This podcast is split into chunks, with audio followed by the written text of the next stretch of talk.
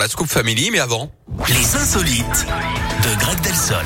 C'est vrai, avant il se passe quoi? Eh ben avant on rigole, on se prend pas au sérieux et ça c'est grâce à Greg. Dans les insolites, euh, Greg, vous nous emmenez où aujourd'hui? On va en Égypte, Yannick, avec cette Oui. tentative de fraude démasquée. Un étudiant en lettres de 23 ans a tenté de passer des examens à la place de son joueur de foot favori à l'université du Caire.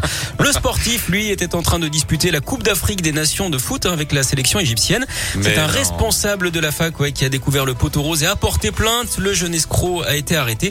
Cet Égyptien qui aurait mieux fait hein, de rester devant la télé à regarder par exemple Pyramide ou alors euh, Cauchemar en cuisine hein, avec euh, Gordon Ramsay.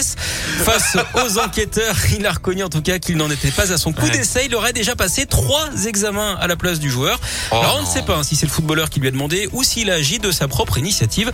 En même temps, c'est vrai que parfois les stars du ballon rond ont des comportements euh, bizarres. C'est à se demander ce qu'ils foutent.